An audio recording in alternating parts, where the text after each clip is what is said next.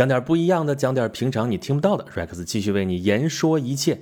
啊，我们这期是一个非常典型的演讲录啊，就是想起什么来说什么，想起什么来了。昨天，二零二零年七月十六号入伏了啊，三伏天到了啊。我们总说一个词儿叫冬练三九，夏练三伏啊，这说的是冬练三九，因为三九是冬天最冷的时候啊，夏练三伏，三伏是夏天最热的时候，最冷的时候、最热的时候都要用功，都要努力啊，所以把这个单拎出来，说明我们特别的刻苦。那么问题来了。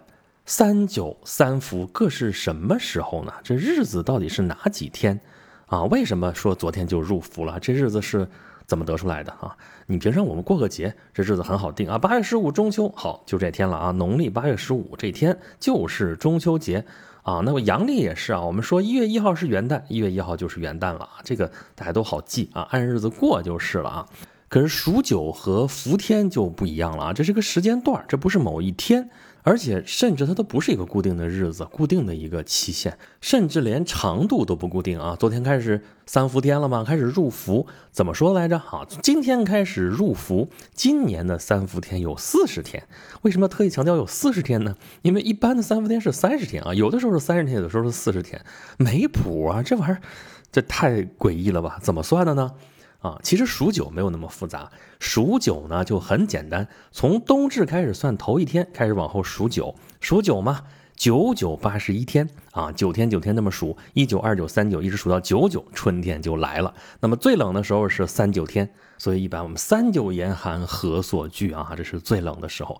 那这九九八十一天啊，想这一天天日子往后挨也挺不好挨的，是吧？所以古人也发明了个计算的方法，有一种九九消寒图啊，有拿那个写字的啊，有那个画画的、画圈的、画什么都有。但最典型的是写字的九九消寒图，用了九个汉字：庭前垂柳，珍重待春风。九个字，这九个字有一个共同点。你说什么共同点？就是个好彩头，是吧？啊，就大家一起在等待春天的到来，不只是这个意思上很巧啊，而且是这九个字啊，它选的恰好就是每个字都是九画。你为你算，庭前垂柳，珍重待春风。你说这个风最后明显不是九画吗？哎，我们现在写简体字，你繁体字写出来它就是九画。九画有什么好处呢？就是这个开始数九之后，就是从冬至开始啊。这些字每天写一笔，嗯，写完九笔正好完一个字，也就正好数完了一个九。这样一九二九三九下来，一直数到九九啊，九个字都写完，冬天就过去了啊。前两三年吧，故宫有个展览，说宫里过大年那些年俗都是怎么回事儿个展览特别棒啊，我里边就看到了有这个九九消寒图，就是说宫里边给这个皇子什么的也是用这个。九九消寒图啊，来数这个九的啊，所以这个其实还是比较好数的。而且咱说了，这数九是从冬至那天开始数的，而冬至呢，每年日子是固定的，就十二月二十一号嘛。所以这个数九其实也是固定的。哎，这个地方其实正好体现了我们传统的历法呀。我们严谨点应该管它叫农历，而不是阴历。阴历其实是个特别不严谨的一个说法，就是它的月确实是阴历来祭月的。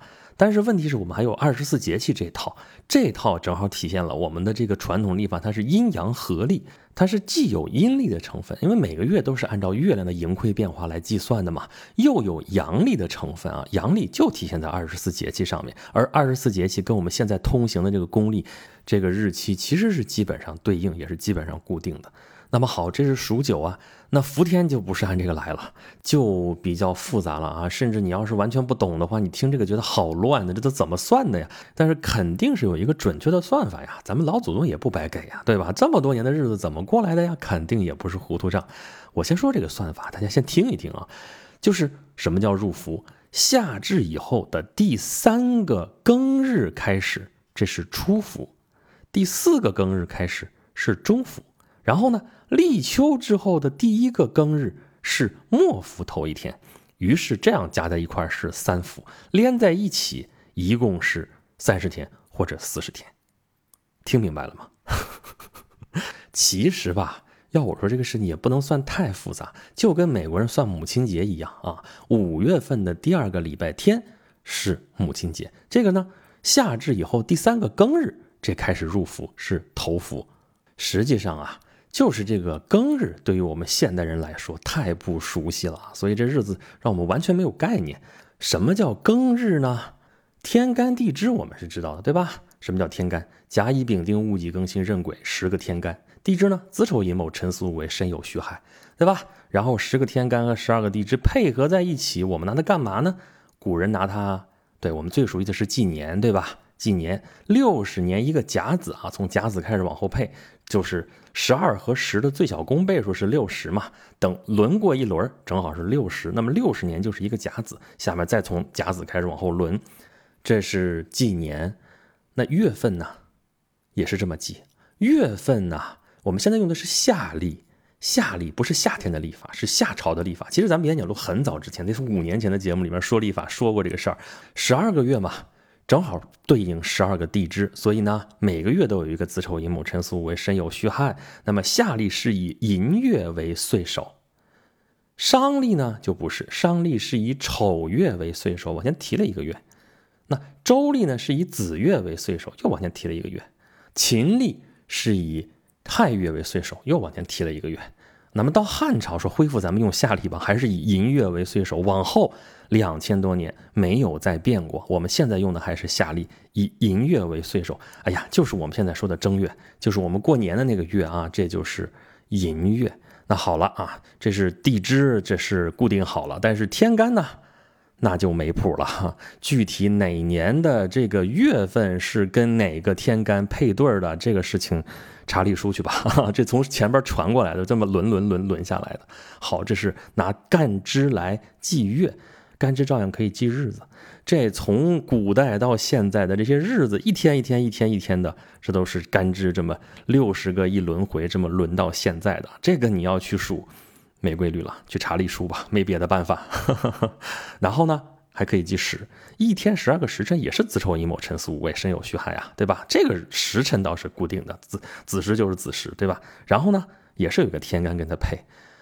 不知道哪天是哪天，去查去吧。这又得查历书，所以呢，年月日时都是可以用干支来表示的。那么具体到某一个时点的话，就有天干地支这样配对，一共是八个字来对应这个时点。哎，如果你出生那个时候的一个时点用了这八个字，就是你的生辰八字，就是这么来的呗。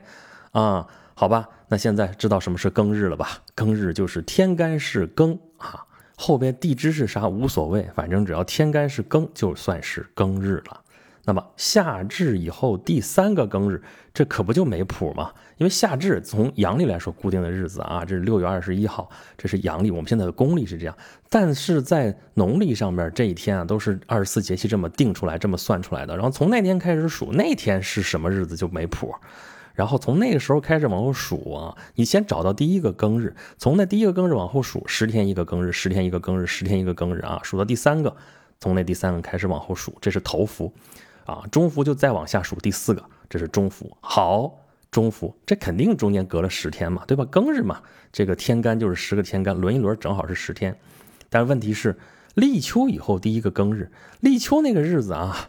他这个天干地支又没谱了啊！比如说今年立秋这个日子，我都能查日历啊，查的正好还有电子日历。其实现在历法做的特别好啊，我在拿手机都能查到了。今年这个立秋是壬午日，壬午日甲乙丙丁戊己庚辛壬癸，等于说庚日刚刚过去两天，那离下一个庚日还有八天呢啊！所以这个末伏就是立秋八天之后才开始末伏头一天。那这个中伏可不就长了吗？所以今年中伏是二十天，三伏一共是四十天，是这么来的，啊，也不知道我说这么半天大家听明白了没有啊？反正总之吧，这个算法是有的，而且是固定的，是你肯定能算得出来的。那么又一个问题了，为什么算庚日？好吧，这要说的这个伏什么意思了啊？为什么叫三伏天呢？啊，你看到网上传的伏就是你趴那儿不要动啊，千万不要固有，一固有就是一身汗，是这个意思吗？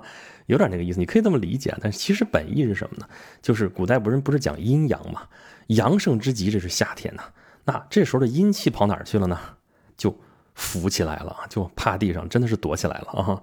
所以这伏过了这三伏天之后才会出现。然后这个阴气下边就是秋天了嘛？秋天对应的天干是庚辛，就是这甲乙丙丁戊己庚辛壬癸这十天干嘛，对应着这个五行，金木水火土嘛啊，真正对应的顺序是木火土金水，就是大家要习惯这个顺序，木火土金水对应的是甲乙丙丁戊己庚辛壬癸，怎么个对法呢？一个对俩嘛，对吧？甲乙木，丙丁火，戊己土，庚辛金。壬癸水啊，这个这种对应啊，我们中国古代这概念可以一直这样对下去。比方说，对五方啊，东方甲乙木，南方丙丁火，中央戊己土，西方庚辛金，北方壬癸水。还可以对五色啊，青赤黄白黑啊，这自己对应去啊。然后还可以对五味啊，就是酸苦甘辛咸。然后呢，对应五脏，中医里边讲五脏也是啊，肝心脾肺肾，就是这个顺序，大家自己去对啊。然后呢，对五季。你说我们不是四季嘛？四季发财，怎么来了五季呢？那你要不是五季，跟这个五个就对不上嘛？跟这五行，跟这五方，什么都对不上。所以呢，我们除了春夏秋冬四季之外，其实还有一个季节是什么？就是长夏。你去看《黄帝内经》里边就会告诉你，对应的是中间有一个长夏，怎么对应了呢？春夏秋冬分别对应东南西北，你说这不全了吗？中央戊己土啊，这个中央对应的就是长夏，而长夏是什么日子呢？就是三伏天，哈，中央戊己土对应的是长夏，那么下面是秋天，秋天呢就是对应的庚辛金，那么可不就是庚对应的这个阴气在这暗伏着呢吗？等到这三伏天一过，庚辛金就可以出来了啊，这个秋天就来了，所以要算庚日。行吧，到此为止，就算把三伏天怎么算法的算说完了，对吧？但对于具体的我们来说，管他呢怎么算的，反正是人家说什么时候开始入伏，咱们就什么时候入伏呗。啊，入伏的时候我们就少雇佣，人家说了要扶着要趴着，你就好好趴着就好了，不要乱动啊，一动就是一身汗啊。然后呢，有的三伏贴能贴就贴起来啊，冬病夏治嘛，对吧？这是我们的传统的养生智慧，对吧？啊，那么下面还有一个很有意思的问题，就是我刚说这是我们传统的这个生存智慧啊。那么我们这种传统文化怎么介绍给外国朋友？就是三伏天，你用英语怎么说呢？哎呀，这难道就说夏天最热的那四十天吗？其实这样说人家也能明白了啊。但是有一个特别好玩的词跟它对应的，就是三伏天叫什么？叫 Dog Days。Dog Days，对，就是 Dog，就是狗那个 Dog。说这。凭什么呀？这个三伏天叫狗日，为什么呀？啊，是因为这天太热了，狗只能在这吐舌头吗？你要这么理解，我也没辙。不过其实不是这个意思。这个狗啊，这个 dog，这不是一般的狗，这什么的狗啊？这天上的狗，天狗啊！但是在我们中国，我们叫天狗，我们叫天狼。对，说的是天狼星。就是西方的古人跟我们一样，我们先别说三代以上，人人都是天文学家。但是西方也是，就是那个时候这些定这些节气、定这些日子，可不都是看星星吗？那全天最亮的星星是哪一颗啊？啊，怎么说？我这样问题要这么问的话，这是一个 不太严谨的问题啊。你要我要说全天最亮的星星是哪一颗？你可以说是太阳，这是全天最亮的星星。全天最亮的恒星是哪一颗？就是天狼星，它太显眼了，所以。人不可能忽略掉它，甚至你说我们这城市里边的这个天空，平常这个光污染太厉害啊，或者说雾霾太厉害，我们什么星星都看不着。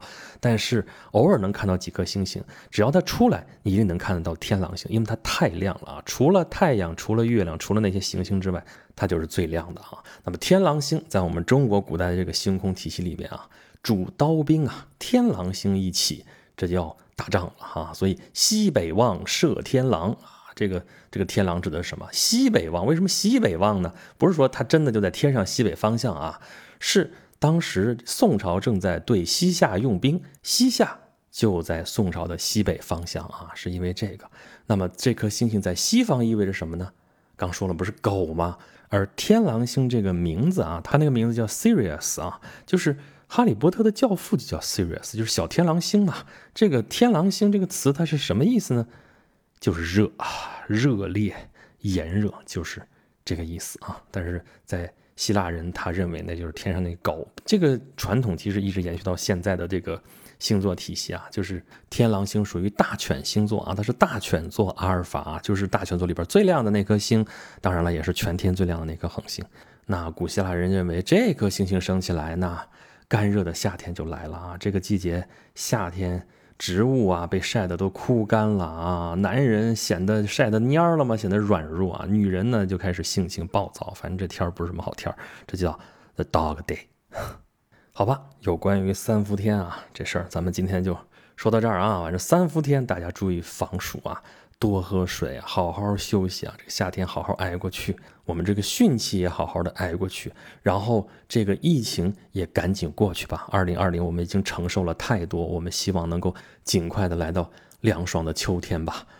那么好，感谢大家收听演讲录。如果想听到我更多的节目的话，欢迎大家关注我的公众号，就叫演讲录啊。当然还有另外一个是轩辕十四工作室，在这里面大家可以给我留言，可以跟我互动，可以听到更多的有关的内容。好吧，来吧，我们下期再见。